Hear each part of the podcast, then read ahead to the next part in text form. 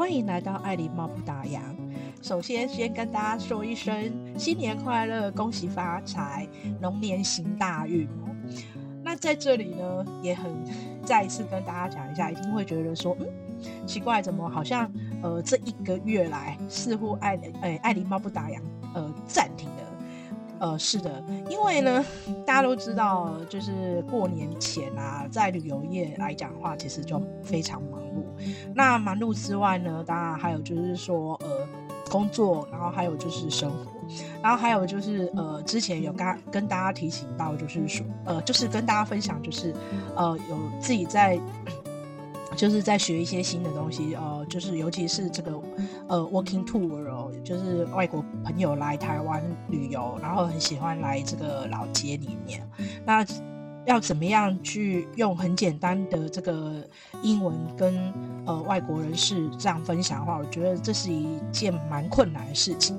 那也因为呃这一项的这个新的尝试啊，新的学习的事物哦，让我就是重新。呃，在这个做中学这个这个概念里面啊，重新去呃体验，然后重新去了解这个做中学的这个过程，呃，跟这个嗯过程，还有这个整个这个了解的这个呃新的认知这样子哦。那今天这一集就是继续延续上一集在。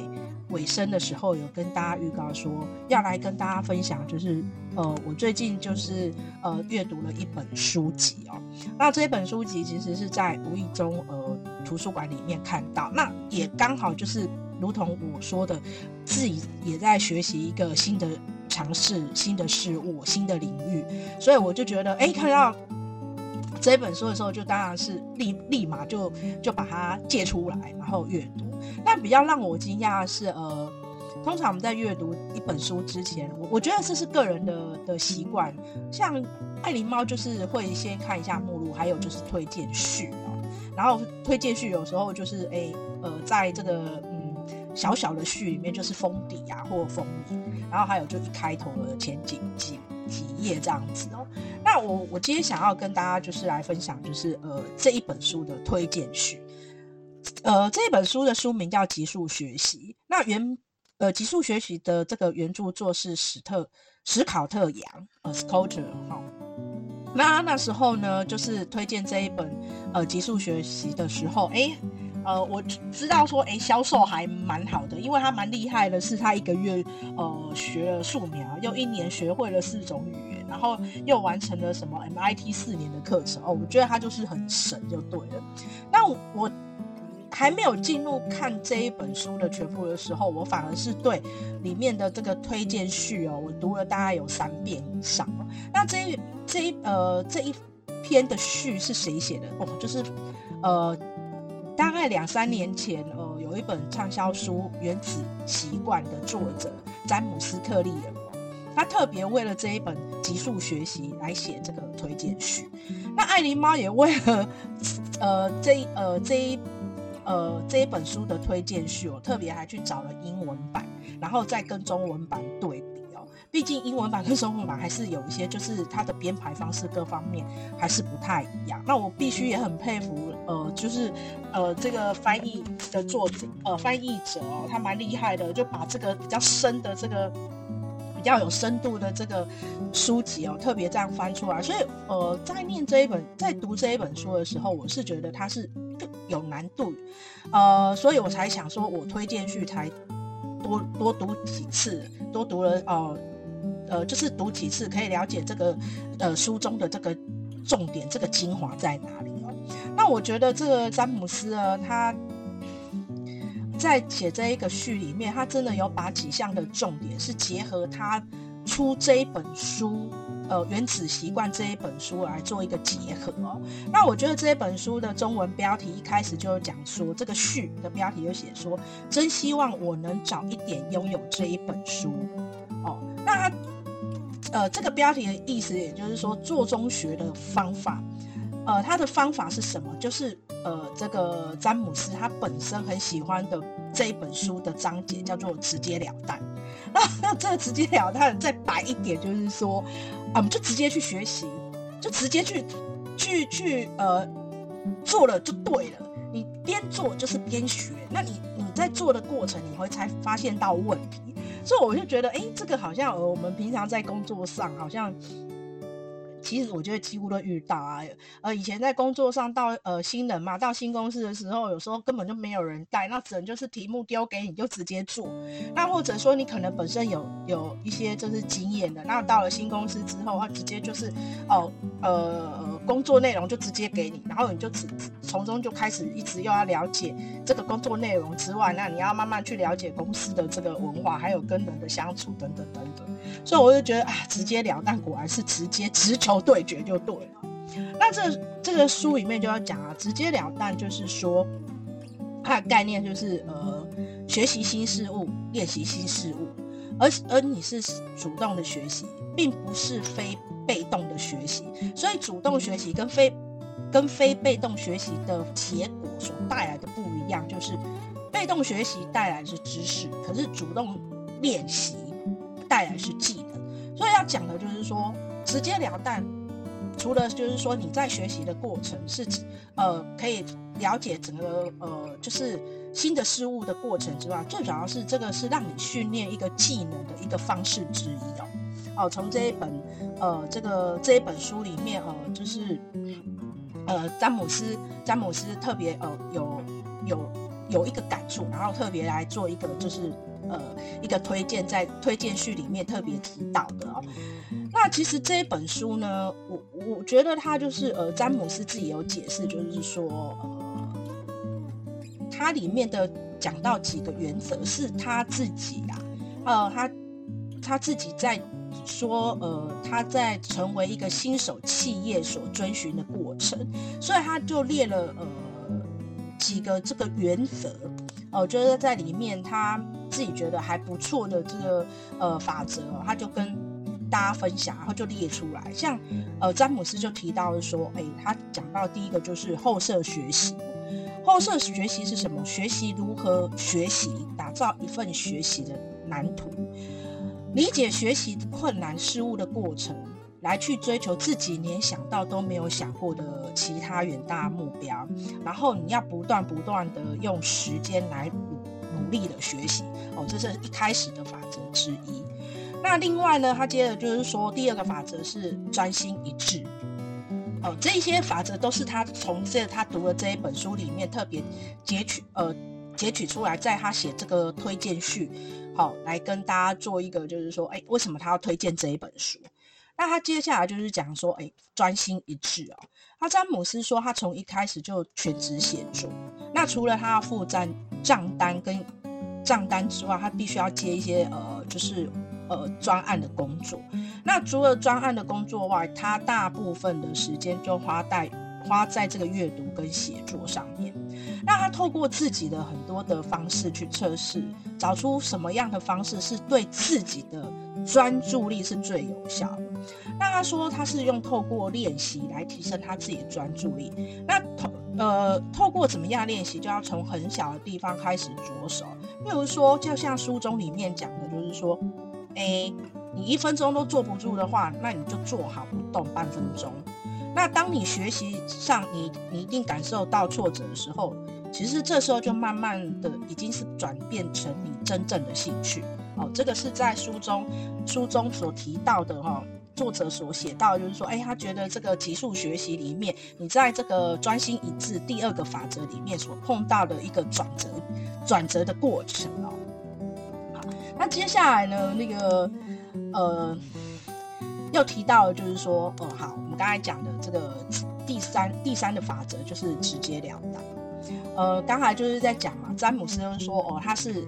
用写作来学习。写作，然后自己呢就会写一份写作的这个行程表。例如，他周一跟周四就会写一篇文章。那呃，开始开始在呃这个呃设定这个行程表的，就是这过程里面，他大概已经有前大概花了两年哦。就是说，他写这个写作的这个行程表，然后呢，每次透过一个礼拜两次的这个呃发呃写这个新文章，他实行了有两年。他已经写出了超过大概一百五十篇的散文。那书中就有提到啦，你直接从源头学习，就是你最终想要运用该技能的环境当当中大量的直接学习，然后才是你最重要的开始。因因为你应该做一些什么才能学得更好哦，我就觉得，哎，讲白一点，就是直接去做就对了哦，直接从这个做里面你去了解、去修正，就就我觉得这个法则是本身艾琳妈还蛮喜欢的，因为这个我我我觉得直接都是不管在生活工作上，我们呃直接。所要展现的一个策略，这样子哦。那接下来呢，詹姆斯又会说，又又提到反复练习啊，这个这个原法则。他说，呃，系统性的去拆解写文章的每一部分，包括标题、引言、连接词等。然后他说，哎，组合几张的工作表，那上面就填满每一个部分的句子，然后就开始着手去测试跟琢磨。然后精进在每一项呃每一部分的表现能力。那书里就会提到说，这个学习其实带来的是一个反复练习，虽然是很辛苦，可是它会带来你很多的一个深入思考。你学习的是什么？而且你会弄清楚你最到底是哪个地方是最难的，而且直接就攻击你的弱点，也加强你弱的地方。而不是说你找你呃有趣的啊，或者你本身就会的那一些专精的部分，所以反复练习，反复就是练习，练习到就是说你呃你很熟悉的，那当然就是已经到练习到精进。你弱的地方你不熟悉的，我们就是不断不断的去反复，让它更更进步、更精进这样子哦。那接下来呢，又讲到另外一个法则六，就是呃意见回馈哦。呃，詹姆斯就说。针对前一万名的订阅者，呃，他都是亲自写问候电邮给几乎给每一个人哦，并请他们对他写的东西多一点回馈。虽然他说得到的很有限，可是是在他初期的时候，呃呃学到很多。那在书里就有提到啊，针对意见回馈，他说其实接受回馈并并并不是很容易哦，甚至都会变成击垮你学习自信的打击。嗯，有时候如果这种回馈提早上场的话，你接受重击，才不会让回馈把你击倒。他说一开始短期会让人家觉得这种回馈压力很大，可是如果说你已经习惯取得了这个回馈的话，你就容比较容易在情绪上不会那么过度的理解跟接收这一些讯息哦。会的这个提供的讯息里面要记得，就是他给予的。教训，你要记得这些教训才会起作用，否则就是都不要去回回避。就是说啊，我我看到这个意见回馈，我就会想到就是评价。现在大家不动不动就是给几星吗？包括什么呃线上的语言老师啊，什么餐厅啊等等的啊，还有包括我带的这个 Working Tour 也是都会给评价。其实我觉得难免都会遇到，就是给了什么一星两星。的这种评价，但我觉得真的我很认同，就是说，真的要早要，既然就是说有这种评评价的这种机制哦，就是真的要早一点接受。有时候看这种评价的话，反而是给自己一个呃，就是醒思跟改进的机会。我也觉得没有什么不好。我后来慢慢也是有在学这一块，就是说，哎，要让自己不用过度反应，然后反而就是要从这一些评价里面回馈里面哦，去了解一些，就是哎，我自己应该要修正的哪一个部分这样子哦。那从书里面呢，呃，爱狸猫自己很本身，除了刚才提到，就是呃，讲到这个呃，直接了当那个法则之外啊，另外呢，我觉得书中有提到的这个法则九，勇于实验。呃，往舒适圈外探索，哦，这一章节是我个人诶、也蛮喜欢的哦。这个章节呢，呃，我觉得它下标是勇于实验，但是又副标是叫做往舒适圈外探索。我觉得这个就是我觉得在。现在这种多变的时代，有时候确实是真的要走是走出去舒适圈哦，因为我们一直在舒适圈久了，有时候也不知道外面到底发生什么事哦。那甚至呢，呃，在之前有跟大家提到，呃，现在你只会一种技能真的是不够，尤其是在现在这种很变化的时代里面，我觉得多给自己建多呃，为自己建多一点技能，我觉得，呃。是一种投资，也会让你自己在就是未来的生活上面或工作上面呢，会比较嗯呃不敢说会优渥，但是起码就是说，呃，我们碰到这种多变的时代的话，起码就是你身上有自备的这个武器，武器哦，还有你的能力的话，我觉得会比较不用害怕这样子。那这一篇法则九，他是拿这个就是作者啊。史考特就是拿梵谷哦来做一个例子，他觉得梵谷就是艺术的实验，因为梵谷他呃很晚起步哦，就是很呃大概二十六岁的时候啊，他因为呃又不能当这个什么艺术的交易商，然后又当传教士也失败了，所以后来他就想当一个画家。那他二十六岁的时候才开始就是在面临这种挣扎哦，就开始一直在寻找自己的风格，然后想要成为一一位很有名的画家。那当然啦，他在当时有这个想法的时候，是受到很多的负面回馈跟一些劝阻。但但我觉得大家都知道啊，反反骨是真的很很。就是很坚持对他的艺术，他是对艺术的热爱的程度跟追寻，是我们真的很难以想象。甚至我还记得很多年前有一位那个呃画室的老师有说啊，他说梵谷哦，真的是在最后他的十年是用生命在画画。所以为什么现在我们看到梵谷有很多的素描，就是他当时几乎可以说每天都画出一张新画。呃，有统计过，大概他的素描将将近一千一百多幅哦，然后每个时期都很有不同的代表作。那梵谷自己就曾说，呃，我每天花四到十六个小时是来素描和绘画，所以我们今天才能呃看到呃梵谷的很多大量的这个嗯素描的作品哦。那史考特就就在书里面就形容说，他觉得哦。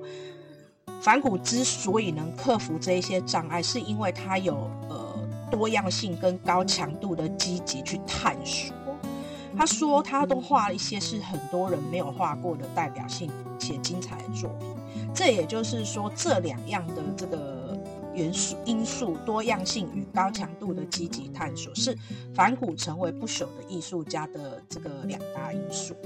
那在这一篇又提到，我个人也蛮喜欢的一些句子，就是说，一些概念，就是说，在你接近熟练的时候进行实验，你呃你会发现越来越重要。然后呢，你会发现说许多的报酬不是只有熟练。而这个呃熟练里面，这个实验里面还包括它的原创性，包括它的创意，这些原创性跟创意会变得很珍贵，所以他觉得勇于实验，实验就变得非常非常重要。那这个实验呢，他要讲的就是说，其实你要混合不相关的技能，找到你的超能力。那，就是说你要再创建另外一个技能，那你把你自己原本在练习的这些技能再做一个连接，这样子哦。他说，传统达到熟练程度的方法就是挑了一项明确的技能，然后呢，呃，持续的练习，练到你变得极度擅长为止。就像运动人员就是一个例子，就像呃，爱琳爱琳猫喜欢网球，那常常就看这些运动人员就是不断的练习、练习再练习这样子。那许多的创意，呃，或专业技能的领域而言，结合两种不一定有重叠的技能，会为呃会带来那些只只只专精其中一项技能的人所没有的明显的优势。也就是说，你结合两种不同的技能，带来会胜过于只专精一项技能的人，你就有优势了。那一旦开始探索你一项已学到的技能，可以如何影响另外一项技能？呃，这种协同作用就会产生很大的共鸣，就是你把两两个不同的技能把它结合在一起哦。所以你结合在一起，就是要勇于去实验，把这一些所有的法则结合在一起，就变成最终的法则。他说，从这个最终的法则里面，这个过程不仅会让你尝试到新的事物，跟努力的思考如何解决。呃，一些难关也会鼓励你坚决去抛弃一些无效的学习方法。是谨慎的实验不仅会开发你的最佳潜能，而且你会透过真实的这个实验结果，测验后，你就会慢慢去消除你的坏习惯跟学习的迷失，那把你正正在培养的技能的一部分推到某种极限，然后通常就会带来很好的探索策略。那当然，今天爱琳猫刚才讲的这一些，我觉得有点就是很抽象。不过呢，我就简单的讲一点，就是说我刚才说的，你就是结合两项技能，然后在一起再创造另外一个技能，然后你再呃就会有一些嗯。你别人没有的优势，就是说你只懂胜过那些只懂一项技能，然后你就会去创造一些，就是哎，有一些新的发想、新的创意哦。那这个结论呢，我我后来就发现说，呃呃，如同我刚才讲的，这一个这一个时代是一个快速又多变的的时代哦。那你也不可能只能懂一项的专业技能哦，因为你。你你说你要懂一项专业技能，你就有自在自在人生。我觉得这已经在这个时代变得太难但。唯有走出了这种舒适圈哦，你去探索不一样的时候，不一样的事物的时候，我相信你你可能会去呃，就是开发你另外一个技能的潜能，也会去找到自己学习的这个动机。那你找到学习的动机的时候，你就会画出就就去画出一张属于自己的人生学习蓝图哦，这个一定觉得，这个一定会变成你人生很重要的这个投资哦。